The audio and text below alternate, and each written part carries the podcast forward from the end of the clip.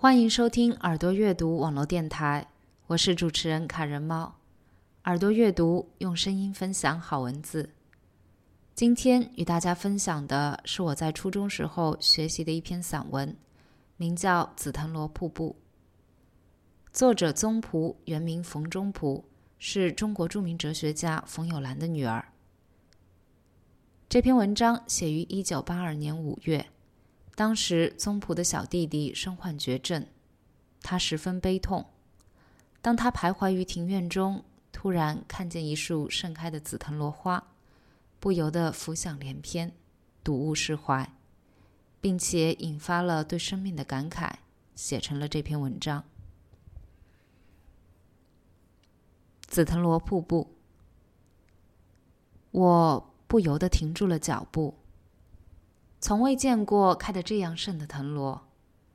只见一片辉煌的淡紫色，像一条瀑布，从空中垂下，不见其发端，也不见其终极，只是深深浅浅的紫，仿佛在流动，在欢笑，在不停的生长。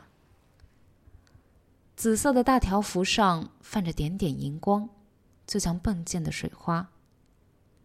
仔细看时，才知道那是每一朵紫花中最浅淡的部分，在和阳光互相挑逗。这里春红已谢，没有赏花的人群，也没有蜂围蝶阵，有的就是这一束闪光的盛开的藤萝。花朵一串挨着一串，一朵接着一朵，彼此推着挤着。好不活泼热闹！我在开花，他们在笑；我在开花，他们嚷嚷。每一穗花都是上面的盛开，下面的待放，颜色便上浅下深，好像那紫色沉淀下来了，沉淀在最嫩最小的花苞里。每一朵盛开的花，就像是一个小小的张满了的帆。翻下带着尖底的舱，船舱鼓鼓的，又像一个忍俊不禁的笑容就要绽开似的。那里装的是什么仙露琼浆？我凑上去想摘一朵，但是我没有摘，我没有摘花的习惯。我只是伫立凝望，觉得这一条紫藤萝瀑布不止在我眼前，也在我心上。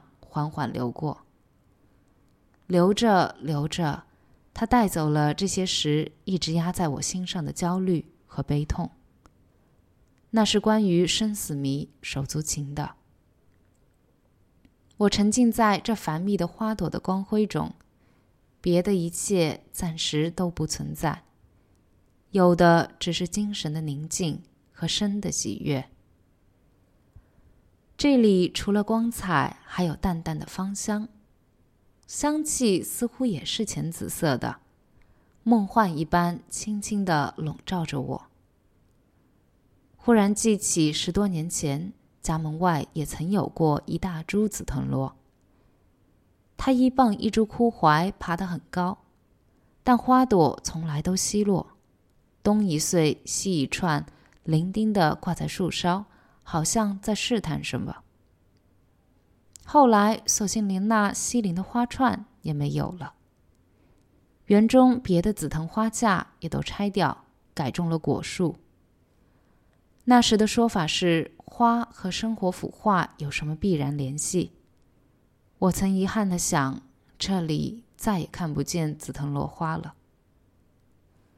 过了这么多年，藤萝又开花了。而且开得这样盛，这样密，紫色的瀑布遮住了粗壮的盘球卧龙般的枝干，不断的流着，流着，流向人的心底。花和人都会遇到各种各样的不幸，但是生命的长河是无止境的。我抚摸了一下那小小的紫色的花舱，那里满装生命的酒酿。它张满了帆，在这闪光的花的河流上航行。它是万花中的一朵，也正是一朵一朵花，组成了万花灿烂的流动的瀑布。在这浅紫色的光辉和浅紫色的芳香中，我不觉加快了脚步。